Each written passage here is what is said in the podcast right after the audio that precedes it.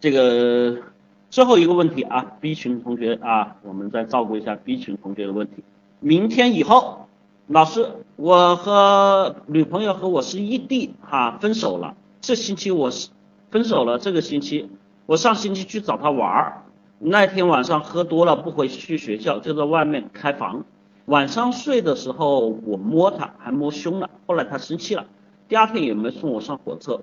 啊，然后回来后，他跟我说要分手，说我触碰他的底线，就是不原谅我和不和我和好，我怎么道歉都不理。昨天我去找他也不来见我，现在对我是爱理不理，我该怎么办才好？活该啊！我只能说活该。你这个很简单的嘛，我想说你什么这个开房了，我我就不信这个是你义正言辞的就开房了啊。也不是两厢情愿开房了，从这个几面我就可以看出来，第一个开房你就有预谋，那个时候一定想着办法拖时间。第二个，对吧？进去之后你毛手毛脚，你毛手毛脚肯定是没经过人家同意，肯定有一些强迫的成分在里面，不然为什么呢？对吧？所以在这里面呢，很简单，这是对很多男孩子说啊，在这里面我们男性群体为主，关于这个谈恋爱，关于双方的这个问题啊。性呢始终是逃不掉中间的一块，而且男孩子呢，男性作为这个呢雄性荷尔蒙分泌的一方，哈，自己在这个方面呢，更加更更加的什么叫主动，更加的积极，甚至更加的这个这个这这个不分尺度，hold 不住啊。我这里面我要跟女生同学说一下，这些人他们这些行为呢可以理解，但是我说了可以理解，并不代表你可以被原谅啊。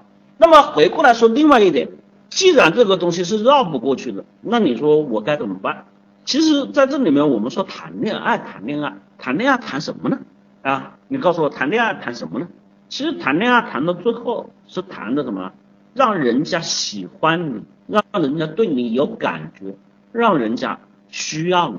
到了这个份上，哈，到了这个点上，自然这个事情就变成什么？水到渠成，自然就水到渠成。所以这个事情，我想跟你们说的，你们不能做做的太过于着急，不能做的太过于过分，不能太过于去自己急切的想得到，而是说谈恋爱的过程更多的是付出啊。所以在这里面，我想说，你如果用这种方式去谈女朋友，人家接受你，我说句实话，起码人家做你女朋友，我觉得挺委屈人家的啊。这个人家对你来说已经算不错的了哈，像你这种人，我说句实话，这是吃一亏长一智。接下来你说该怎么办？接下来更多的去用一些实际行为去关心他，去两个人一起做更多的一些经历的事情，而不是把精力放在这个上面。我相信你可以更多的获取他的芳心。你更需要在他面前去展示的是什么？你的能力，更多的是展示。他觉得他是可以依靠你，可以托付给他的，更多的去展示你对他的关心，对他的爱，好吧？好了，有同学说怎么老是说情感的，我也不知道啊啊，这帮人这是他们的刚需啊，那我能怎么办？好吧。